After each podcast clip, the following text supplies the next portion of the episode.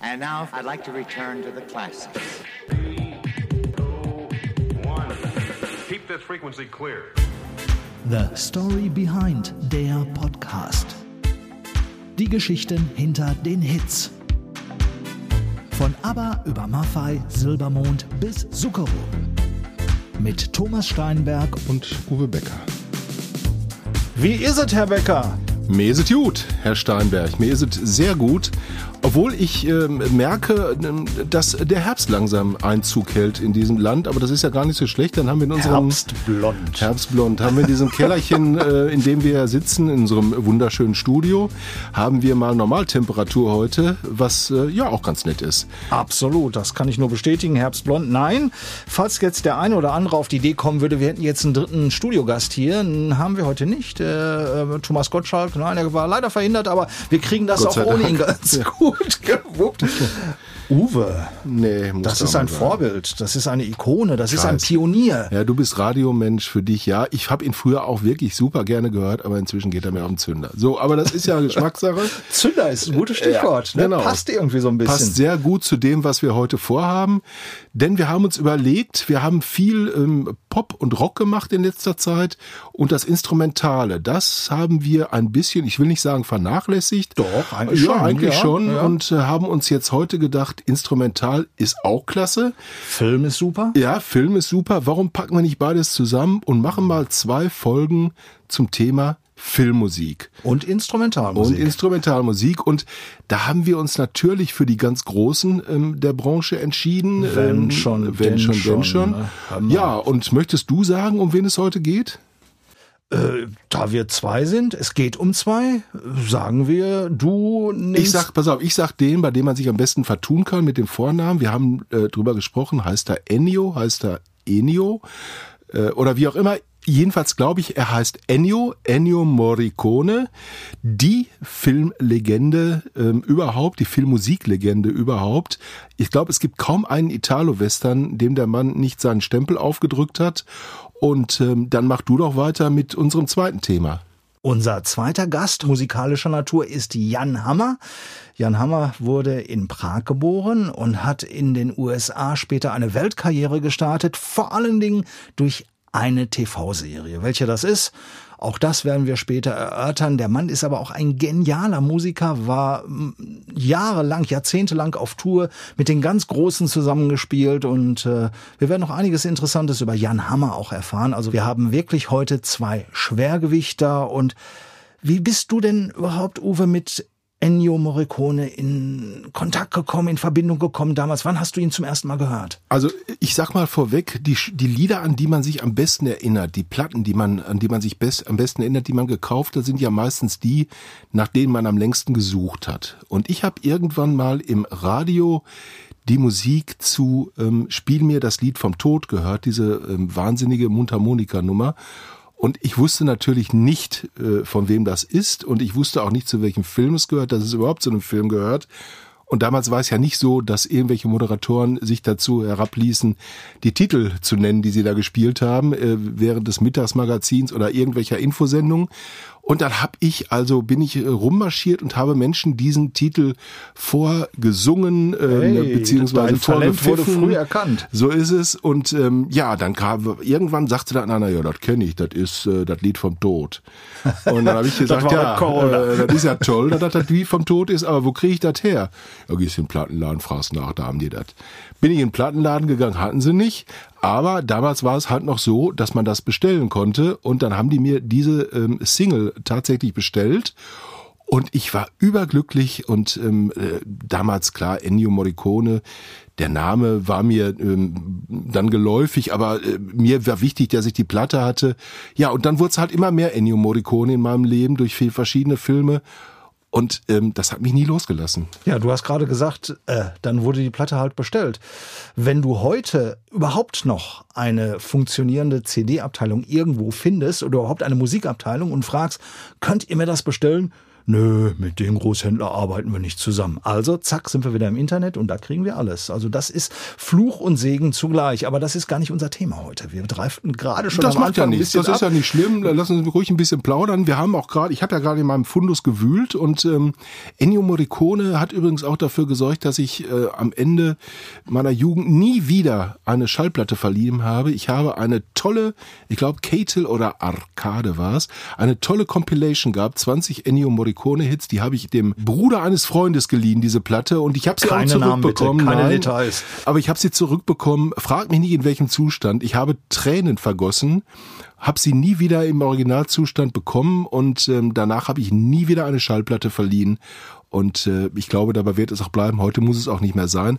Ennio Morricone war für mich dann halt auch ein Erweckungsmoment in dieser Hinsicht. Ja, wahr ist leider auch ein Stichwort. Ja. Der Mann ist nicht mehr unter uns. Er ist stolze 91 Jahre alt geworden, vor zwei Jahren gestorben und äh, wir haben jetzt mal so ein bisschen was über Ennio Morricone, weil wir haben ihn auch getroffen, persönlich zu Lebzeiten.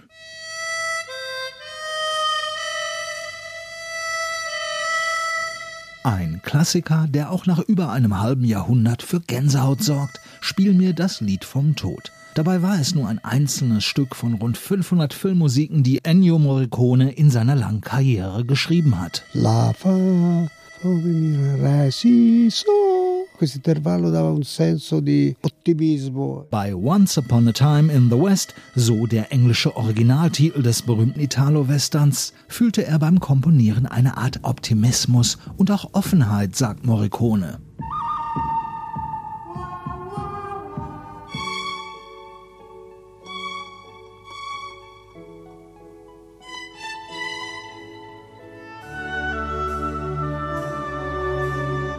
Ennio Morricone sah sich selbst als Komponist der alten Schule. Seine Werke entstanden ausschließlich am heimischen Schreibtisch auf echten Notenblättern. È assurdo. La musica si scrive in questa maniera. Io ho bisogno della pagina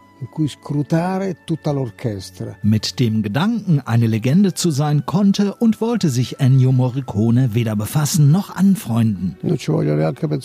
Vielmehr freute es ihn, für eine seiner letzten Arbeiten, The Hateful Eight, 2016 endlich als beste Filmmusik einen Oscar zu erhalten. Den fürs Lebenswerk hatte es bereits zehn Jahre zuvor gegeben.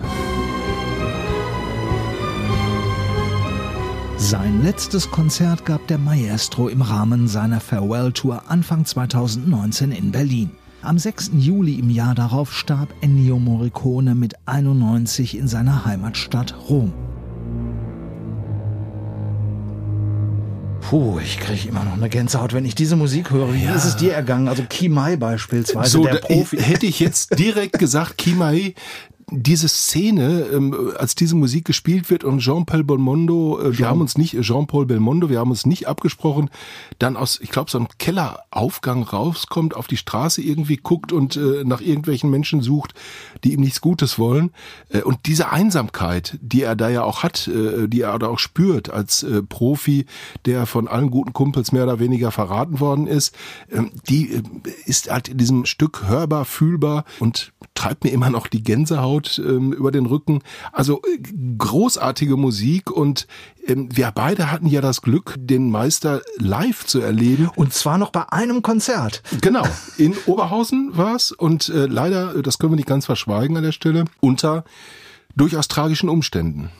Das muss man leider sagen, den zwei Tage vor betreffenden Konzert, das war im Frühjahr 2015, da gab es diesen fürchterlichen German Wings Absturz, äh, bei dem 150 Passagiere zu Tode kamen auf dem Flug von Barcelona nach Düsseldorf. Davon waren sehr, sehr viele aus Nordrhein-Westfalen, viele Deutsche Aus dabei. Haltern am See, ja. Ganz genau, eine komplette Klasse, glaube ich, oder? Genau, Schulklasse. Die, die, die auf, auf äh, Klassenfahrt waren, So die sind es. dort gestorben. Und zwei Tage später fand dieses Konzert in der Arena Oberhausen statt. Ich war damals vor Ort als Berichterstatter und irgendwann wurde äh, am Tag davor bei meinem Sender WDR 2 die Bitte seitens des Managements von Ennio Morricone an uns herangetragen, dass der Maestro tief erschüttert sei über die Vorkommnisse und er sie auch gerne vor seinem Konzert thematisieren würde. Und dann der Rundruf, wer macht es? Und da ich der Reporter war, habe ich gesagt, okay, ich mache es. Ähm, ich traf ihn dann noch kurz vorher auch in der Garderobe. Es war natürlich ein sehr, sehr trauriger Anlass, aber war auch gar kein Problem. Und ich muss ganz ehrlich sagen, auch da habe ich eine Gänsehaut. Der Applaus brandete auf in der Arena Oberhausen. Vor mir, etwas schluffrigen Gang, kam der Maestro auf die Bühne, ich hinter ihm. Und äh, dann wurde Folgendes verkündet. Guten Abend, meine Damen und Herren. Von WDR 2 begrüße Sie recht herzlich. Bevor es jetzt gleich mit dem Konzert losgeht, möchte Ennio Morricone Ihnen noch Folgendes mitteilen. Maestro Ennio Morricone, das Orchester, der Chor sowie alle Mitarbeiter und Mitarbeiterinnen sind zutiefst betrübt über die Nachricht des tragischen Unglücksfalles der German Wings Flugs von Barcelona nach Düsseldorf am Dienstag, den 24. März 2015. Unsere Gedanken sind bei den Opfern und ihren Angehörigen. Maestro Morricone bittet um eine gemeinsame Schweigeminute, um diesen tragischen Verlust zu gedenken. Was hast du da gedacht, Uwe, als du das gehört hast? Ja, ich war ja als Nachrichtenredakteur ähm, mit der ganzen Geschichte beschäftigt äh, über die Tage. Ich war in der Nachrichtenredaktion und habe dann natürlich in diesem Moment nochmal alles nacherlebt, was ich in den letzten drei Tagen quasi nur in Zeitraffer an mir vorbeiziehen hatte. Und äh, insofern sage ich jetzt mal, war es schon so, dass ich ja quasi da erst richtig die ganze Tragödie manchmal auch begriffen habe. Vielen Dank. Und jetzt wünsche ich Ihnen im Namen von WDR 2 einen unvergesslichen Konzertabend. Viel Spaß. Und dieser unvergessliche Konzertabend, der war es für mich auf jeden Fall, aber ich glaube auch für dich, Uwe, oder? Auf jeden Fall. Ich kann mich natürlich auch noch gut daran erinnern, als du ähm, den Meister quasi in die Halle geführt hast, der ja schon sehr gebrechlich gewesen ist, der an so eine Art Sitzstehpult hatte, an das er sich anlehnen konnte, weil er massive Rückenprobleme hatte. Aber das war halt alles vergessen, als er den Taktstock hob und das Orchester zu spielen begann. Und es war ein grandioser Abend. Und ich habe Tränen in den Augen gehabt, die ich drei Tage nicht vergossen habe in der Redaktion, weil ich dafür einfach überhaupt keine Zeit hatte wenn man produziert, ist das halt so. Aber an dem Abend, äh, er hat ja auch Kima I gespielt, er hat alles spielen lassen, muss man sagen. Und da habe ich dann wirklich geweint. Äh, es war sehr, sehr traurig, aber es war auch sehr erhebend oft zwischendurch, diesen gebrechlichen alten Mann zu sehen, wie er dieses Orchester im Griff hatte.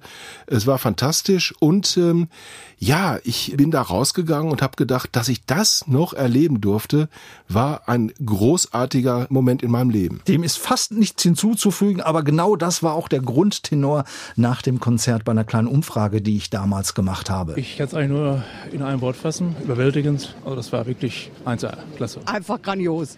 Wir sind vollkommen hin und weg. Wir haben zwischendurch geweint, so schön ist es.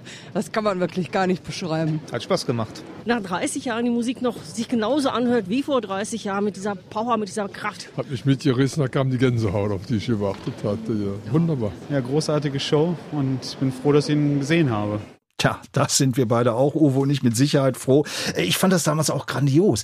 Äh, dieser Mann hatte auf der Bühne auch noch so eine sehr gütige Ausstrahlung, ja. fand ich.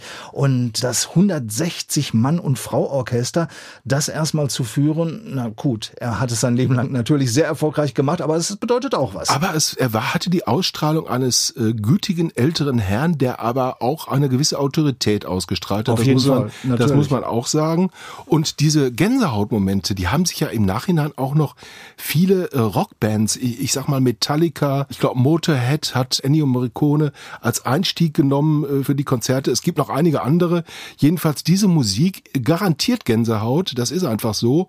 Und das haben sich diese Bands zunutze gemacht. Und was man natürlich auch sagen muss, Ennio Morricone hat die Musik insofern so ein bisschen revolutioniert, als dass er ja ganz merkwürdige Geräusche in mhm. seine Komposition eingefügt hat.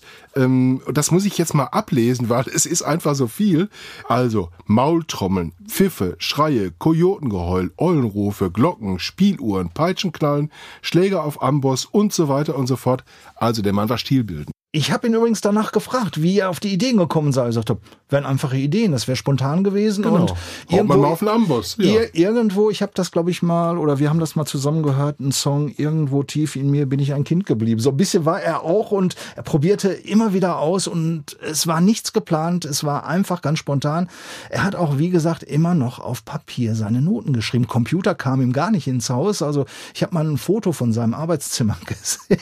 da sah es verdammt gut aus, aber es roch äh, beziehungsweise ja, es roch sta- tatsächlich nach Rock'n'Roll im wahrsten Sinne des Wortes. Handarbeit bis zum letzten. Und äh, Musik äh, war das eine, aber der Mann, der war auch ein großer, er lebte in Rom, ist dort auch gestorben, ein großer Fußballfan. Ja, es gab einige, die für Rom gespielt haben und auch sehr gut waren. An die meisten kann ich mich nicht mehr erinnern, aber an Rudi Völler. Er hat als Stürmer angefangen und später auch als Trainer gearbeitet. Ein ganz großer Mann. Ja. Es gibt nur einen Rudi Völler. Genau, ne? und der hat bei AS Rom, da war Ennio Morricone der große Fan von, natürlich gespielt und als Trainer dann auch noch gearbeitet. Und Ennio Morricone hat ja im Laufe seiner Karriere die eine oder andere Ehrung bekommen, unter anderem leider auch mal die, die goldene Himbeere für eine nicht so gelungene Filmmusik. Aber gut, das lassen wir der Geschichte anheimfallen. Aber er hat natürlich auch äh, Hammer-Laudatoren gehabt in dieser Zeit, ähm, unter anderem Clint Eastwood, der ihm eine Laudatio gewidmet hat. Und das macht er auch nicht für jeden. Und 500 Filmmusiken, die er komponiert hat, heißt auch 500 Hauptdarsteller mehr oder weniger, die er mit seiner Musik begleitet hat. Und die haben ihn alle nicht vergessen. Also, dieser Mann ist Musikgeschichte leider nicht mehr unter uns, aber er in einem gesegneten Alter gestorben. Ein, ein Hammer-Typ. Ja, du hast es, du legst es mir natürlich genau in Natürlich. den Mund. Es ist die Überleitung. Jeder Karlauer Freund, der sagt, ja, perfekt. es geht jetzt um einen weiteren Hammer und zwar genau genommen um Jan Hammer.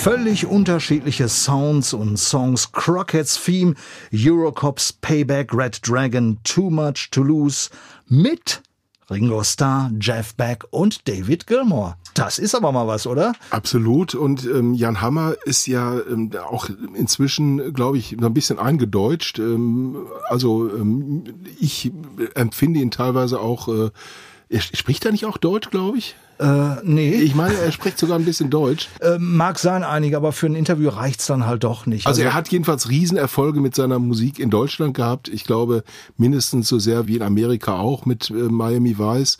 Ich muss sagen, ja, wenn ich die beiden vergleiche, auch geile Musik, aber mir sind die Spaghetti und Italo-Western von Ennio Morricone immer noch lieber gewesen als die ähm, Designeranzüge von äh, Crockett und Tubbs. Da sind wir beim bin. Thema. Und ja. es geht jetzt genau, natürlich am Anfang war Crockett's Theme. Äh, übrigens, auf wen standest du denn damals mehr äh, bei Miami Vice? Es geht um diese berühmte TV-Serie, zu der Jan Hammer ausschließlich die Musik geliefert hat. Also auch selbst die anderen Künstler, die dort gesungen haben und Songs wie Glenn Frey etc., äh, die hat er ausgewählt und ansonsten hat er alles selbst komponiert. Aber äh, was war denn bei dir so eher, Mr. Tubbs oder Mr. Crockett? Also ganz ehrlich gesagt, ich äh, fand beide nicht so mega sympathisch. Ich habe die, ich habe das wirklich. Hab ich befürchtet, ja. ja. ich habe das auch wirklich sehr gerne wegen des Intros geguckt. Also diese Musik hat mich schon total gepackt und dann die Flamingos, die dann äh, über Miami flogen. Ich habe keine wirkliche Handlung mehr Erinnerung, aber ich kann mich natürlich erinnern. Die weißen Sackos von Sonny äh, Crockett. So wollte ich gerade sagen, die weißen Sack äh, Sackos von Sonny Crockett. Ja, Don Johnson, äh, der ja Sonny Crockett äh, verkörpert hat, ähm, ist danach ja auch noch durchaus hier und da mal in einem Blockbuster zu sehen gewesen. mir war er damals näher als Ricardo Tubbs. Das hat auch nichts mit der Hauptfarbe oder so zu tun, sondern ich fand, er war einfach der bessere Schauspieler von beiden. Und ich glaube, er hatte auch im, im, in der Serie so ein bisschen äh, einen dominierenden Charakter. Ich mochte lieber die Krimiserien mit den etwas ja nicht so gelackten Menschen äh, kennen, kann ich mich erinnern, Petrocelli und wie sie alle hießen, natürlich James Garner als Detektiv Rockford und solche Geschichten, also die etwas merkwürdigen Typen, die Uwe lagen mir der, näher. Uwe der US Krimi-Junkie, TV-Serien-Gucker. Aber okay, ich habe ich hab auch einige wieder erkannt, das muss ich wirklich sagen. Und du hast eben auch das äh, Stichwort ein weiteres genannt. Unschlagbar natürlich das Miami Vice Theme. Und ich hatte vor ein paar Tagen hatte ich Gelegenheit, tatsächlich mit Jan Hammer, der wohnt in den USA, in New York seit vielen, vielen Jahrzehnten mittlerweile, zu sprechen, äh, weil es gibt auch was Aktuelles von ihm, da kommen wir gleich noch drauf. Aber natürlich eine Frage, wie kam es zu diesem Miami Vice Theme? Und das erzählt er uns jetzt selbst. Und zu hören gibt's auch was.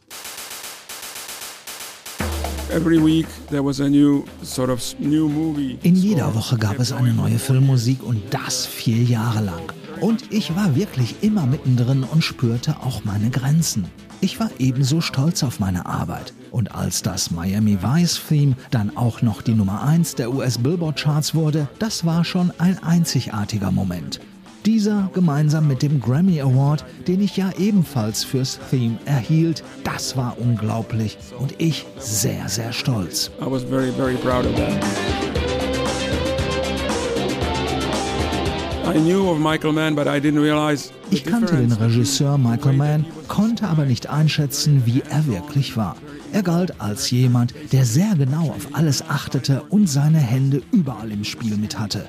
Als wir mit der Serie Miami Vice begannen, sagte er mir, ich möchte, dass du mit der Serie konkret gehst. Mit anderen Worten, ich konnte und sollte Musik dort einsetzen, wo ich es für richtig hielt. Ich war komplett auf mich alleine gestellt und konnte machen, was ich wollte, hatte totale Freiheit. Ich denke, das ist das Geheimnis auch vom Miami Vice Theme.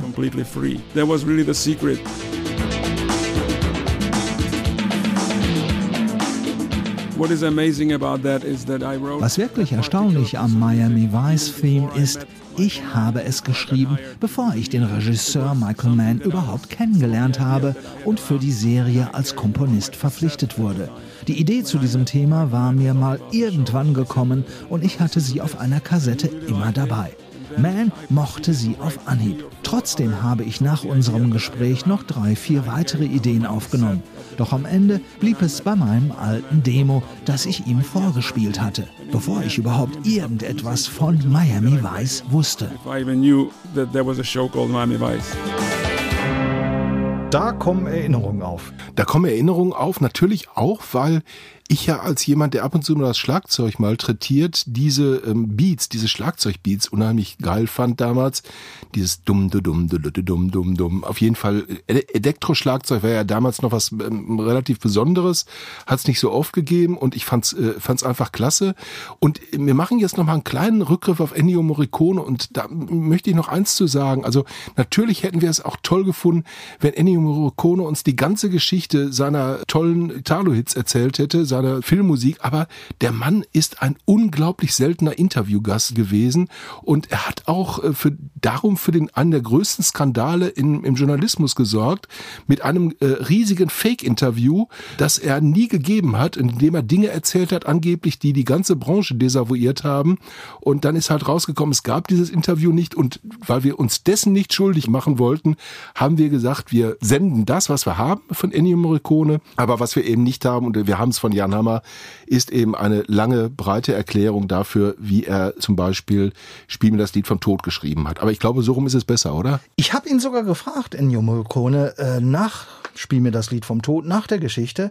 Und da gab es einen Satz dazu, genau den, den wir vorhin Ja. gehört haben. Also er war immer sehr, so ein bisschen wie James Last, den wir ja in einer Genau. späteren Folge dann auch noch mal. Der hat auch nicht gerne erklärt. Nee. genau, sondern er hat unheimlich nett, unheimlich äh, äh, wunderbar erzählt. Aber äh, wenn es um die konkreten Stories ging, da wurde er, ich will nicht sagen einsilbig, aber er sagte, ja, habe ich gemacht so. und es war ihm so. Ne? Und, und dementsprechend, klar, sicherlich... Äh, kann man so machen, aber es war trotzdem eine einzigartige Begegnung mit Natürlich. ihm und äh, Klar. kommen wir zurück zu Jan Hammer. Jan Hammer wieder. Du hast es gerade erzählt, äh, dass du auch sehr, sehr gerne das Miami Vice Theme als Schlagzeuger malträtiert hast. So hast du dich eben ausgedrückt.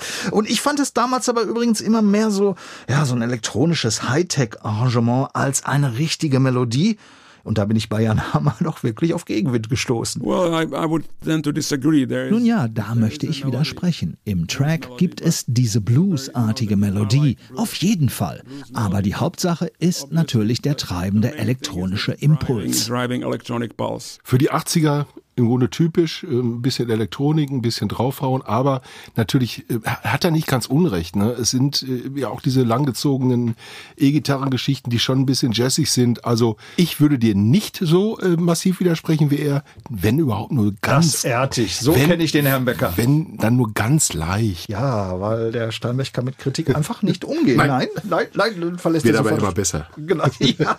Verbrieft ist auf jeden Fall, ähm, dass äh, ein nettes Zitat von Jan Hammer belegt, als er mit Miami Vice Theme diesen Riesenerfolg hatte, dass es für ihn war, als habe er Lotto gewonnen und zugleich eine Goldmedaille bei den Olympischen Spielen gewonnen. That is correct. That's what it. I'm imagining because I, Das ist korrekt. So hatte ich mir das damals vorgestellt. In Wirklichkeit habe ich weder eine Goldmedaille noch bei einer Lotterie irgendetwas gewonnen. Doch wenn du beide miteinander kombinierst, müsste es sich so ungefähr anfühlen. Die Reaktion speziell auf das Miami Vice Theme macht mich sehr glücklich. Mir gefielen die weltweiten Reaktionen auf das, was ich da zusammengebastelt hatte. Im Grunde war es ja ein Experiment, eine elektronische, rhythmische Übung, aus der das Miami Vice Theme am Ende wurde. Die Leute fuhren darauf ab und so wurde es so groß. Immer wenn ich es heute höre, durchlebe ich förmlich nochmal die Zeit, als diese Melodie so ungemein berühmt und heiß war. Every time I hear it, I'm just I relive the time that it was so famous and so Ah, hot. da habe ich ihn aber doch noch gekriegt am Ende, ne? Vom Wegen hier mit dem elektronischen, mit dieser das ist elektronischen auch der, ja, das ist dieser Rechthaber, Herr äh, Steinberg, der dann immer noch den, Jawohl. ist egal. Jedenfalls, ähm, ich glaube auch, dass ähm, Jan Hammer, äh, Sonny Crockett, ich weiß nicht, ob er vorher wusste, wer da mitspielt und welche Rollen, lieber äh, gemocht hat, denn es gibt eben Crockett's Theme und es gibt, glaube ich, nicht Tubbs Theme, Nein, äh, wenn ich das natürlich nicht. richtig in Erinnerung habe. Also Sonny Crockett war schon, glaube ich, der Dominante in dieser äh, Zweierbeziehung. Zwei Grammys hat Jan Hammer 1986 für das Miami Vice Theme abgeräumt, war bei der Verleihung aber gar nicht dabei und zwar bewusst, denn er hatte bereits im Jahr zuvor auf einen Emmy Award, also den bedeutendsten Fernsehpreis der USA gehofft. I was nominated for Emmy Award the first year, and Ich war im ersten Jahr für einen Emmy Award nominiert worden und dort auch anwesend. Den Preis erhielt jedoch jemand anders. Ich weiß noch nicht mal mehr wer. Hinterher hieß es, der Grund sei, weil die ausgezeichnete Person echte Musiker für sein Werk verpflichtet hatte. Ich dagegen nur auf Elektronik gesetzt hätte. Hab ich nicht verstanden. Ich hatte doch auch jede Note selbst gespielt. Doch das zählte offenbar nicht. Es herrschte eben diese Anti-Elektronik- und Anti-Synthesizer-Stimmung damals. Dann kamen die Grammys und ich wusste, ich war wieder nominiert. Doch ich hatte kein gutes Gefühl mehr diesen Awards-Shows gegenüber, also ging ich nicht zur Grammy-Verleihung und gewann. Haha. Not a good feeling about awards show, so I didn't go there, but ended up winning. Ja, war er eingeschnappt, ne? Und Ja, ist dann nicht gerade gehört, ja, dieses leichte ja, zum Schluss, Ätsche, Mätsche. dumm gelaufen, ne? Ganz, Hammer. ganz dumm also gelaufen. Wer ist mal hingegangen, ne? Genau, aber es gibt noch eine wunderbare Story zum Miami Vice Theme. Well, I have to tell you a story. When I wasn't sure that it was gonna go to number one, because I think. Nun, da muss ich Ihnen eine Geschichte erzählen. Ich war mir nicht sicher, ob mein Miami Vice Theme auf Platz 1 der amerikanischen Singlecharts gehen würde. Damals war dort Stevie Wonder. Ich stand gerade in der Küche, als ich einen Anruf erhielt. Ich nahm ab und die Person am anderen Ende der Leitung sagte, Hallo, hier spricht Henry Mancini. Und ich entgegnete, ja, ja, klar, logisch. Nein, er sei es wirklich, hörte ich nur. Er wollte mich zur Nummer 1 beglückwünschen, was ich offiziell ja noch gar nicht wusste. Er hatte die Info bereits gelesen. Ich war die allererste Nummer 1 mit einem TV-Thema seit seinem Peter Gunn-Theme für eine Krimiserie vor vielen, vielen Jahren. Das war so großartig und gleichzeitig ein Schock den großen Henry Mancini zu treffen, wenn auch nur per Telefon. Ja, die vier Jahre Miami Vice waren für mich endlos und der Druck war erstaunlich. Aber ich hab's überstanden. Uh, yeah. The pressure was astounding, but I got through it. Die Geschichte, die uns gerade Jan Hammer erzählt hat, erinnert mich übrigens sehr daran, was wir in 14 Tagen machen werden, denn da haben wir ja auch einen Komponisten dabei, der etwas Ähnliches erlebt habe. Nur damals war der betreffende Mensch nicht am Telefon, der ihn sehr überrascht hat, sondern der stand vor seiner Tür äh, und ist mit einer großen Limo vorgefahren und ist ausgestiegen, hat geklopft und gesagt, ich bin der und der. Und da hat unser Freund, äh, den wir nächstes Mal vorstellen, gesagt, äh, verarschen kann ich mich selber, hat die Tür zugeschlagen. äh, und äh, die beiden haben dann Super. allerdings trotzdem Film zusammen gemacht. Und äh, ja, vielleicht es sollte so auch sich für beide ausgezahlt äh, haben. Hat sich für ne? beide sehr ausgezahlt. Und äh, ja, vielleicht äh, macht das ein bisschen Appetit auf äh, unseren nächsten Podcast. Das denke ich dir doch mal. Ich habe es, glaube ich, vorhin erwähnt. Jan Hammer, der lebt seit vielen Jahren in New York, ist dorthin über dem Umweg Deutschland gekommen, genau. was auch sehr interessant ist. Right. Well, I was hired to play in the house band. Richtig. Ich war im Sommer 1968 in dem berühmten Münchner Jazzclub, dem Domizil in Schwabing, engagiert. In der Zeit marschierte Russland in die damalige Tschechoslowakei ein. Das war's. Die Tür war zu und ich konnte nicht mehr zurück. Ich blieb also drei, vier Monate in München und bin dann im Winter nach Boston gegangen, um dort am Berklee College of Music zu studieren.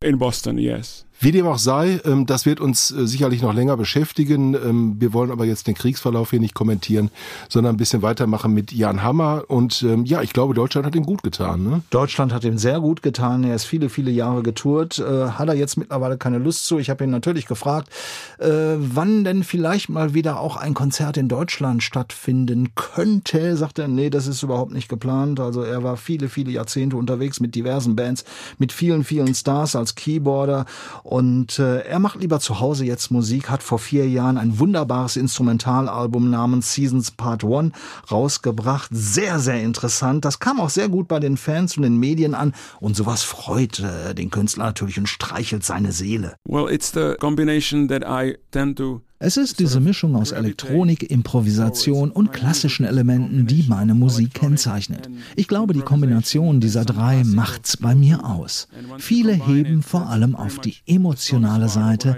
dieses Feeling in den Melodien ab. Das gesamte musikalische Spektrum ist bei mir breit, nicht nur ein Stil, beispielsweise Jazz oder elektronische Dance Music. Es ist die Kombination aus vielen. Uwe, was fasziniert dich persönlich an Instrumentalsongs? Weil es ist ja ein bisschen was anderes.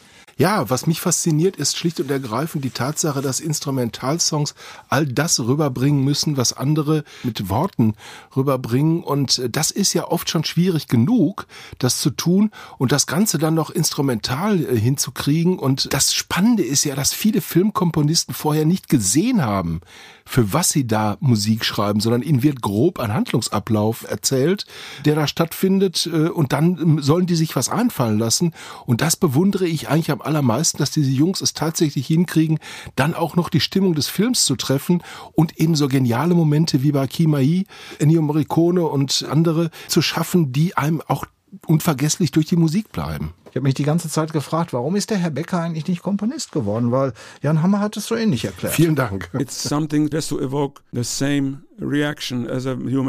ein guter Instrumentalsong muss am Ende die gleichen Reaktionen hervorrufen wie eben die menschliche Stimme.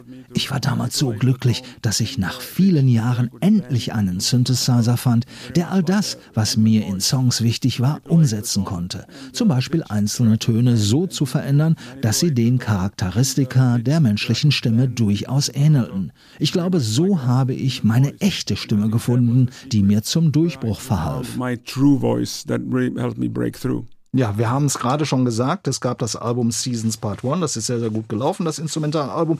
Jetzt aktuell ist ein ganz neues Seasons Part 2 rausgekommen. Es ist wieder eine sehr emotionale akustische Reise durch Raum und Zeit, könnte man fast sagen. Aber im Vergleich zum Vorgänger, da scheint es mir zumindest beim Hören, ich weiß nicht, wie es dir geht, Uwe, aber äh, es ist noch ein bisschen emotionaler geworden. Und klar, habe ich ihn gefragt. I think I'm emotionally not disturbed, but I'm feeling ich denke, ich bin emotional zwar nicht gestört, fühle jedoch deutlich, wie sehr unser Planet in Gefahr ist, aufgrund der aktuellen katastrophalen klimatischen Bedingungen. Es wird immer schlimmer und diese Gefühle kommen in den Songs durch. So entstand dieser etwas klassischere und emotionale Touch. That's what made it more classical leaning and emotional. Uwe, du hörst, Jan Hammer, der ist durchaus auch ein kritischer Zeitgeist und der mit sehr, sehr viel Gefühlen zu Werke schreitet.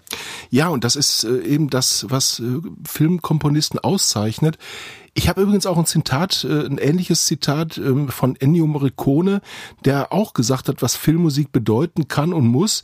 Er hat es halt nur etwas kürzer gesagt. Wir haben vorhin drüber gesprochen, als Jan Hammer das getan hat. Und ich zitiere jetzt mal, Filmmusik braucht Raum, um sich entfalten zu können.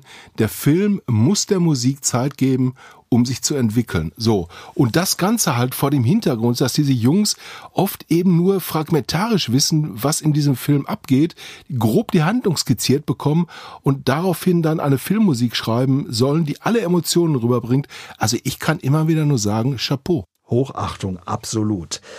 Das aktuelle Album von Jan Hammer, das heißt, wir haben es erwähnt, Seasons Part 2 und logischerweise, ja, musste ich ihn fragen, gibt es sowas wie so einen persönlichen äh, Favoriten auf dem Album? Es gibt einen, ja, und zwar heißt dieser Song Sweet Horizon, ist das letzte Stück auf Seasons Part 2 und wie gesagt, Jan Hammers persönlicher Favorit.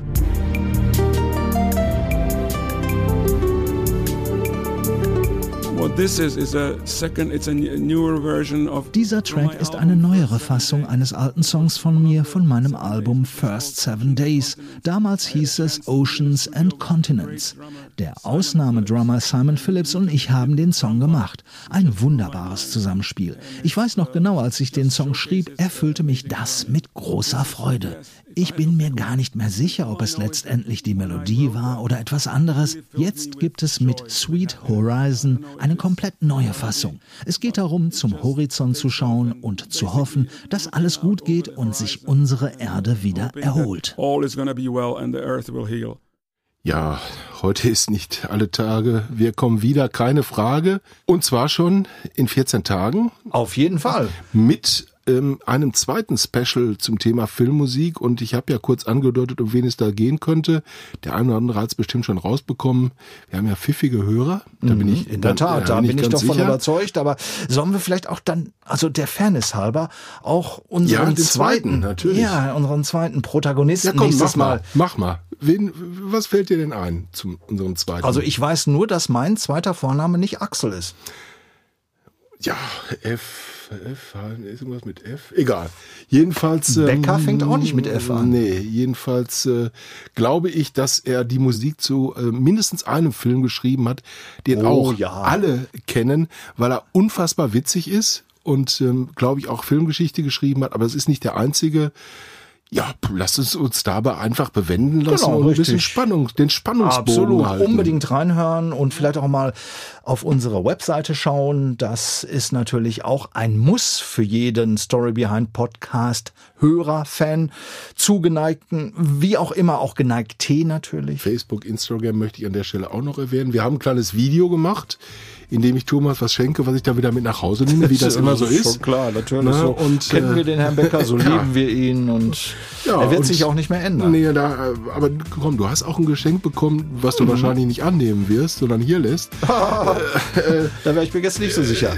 Das, ähm, ja, ich will nicht sagen, ich wollte es los. Nein, das kann ich jetzt nicht sagen. Ich, also wie gesagt, einfach mal reingucken ins Video. Viel Spaß und bis zum nächsten Mal. Bis zum nächsten Mal. Tschüss. Ciao. Dies war eine Produktion der Orca Studios. Redaktion Thomas Steinberg, Uwe Becker. Technik Andreas Hötter. Social Media Alexander Kindermann.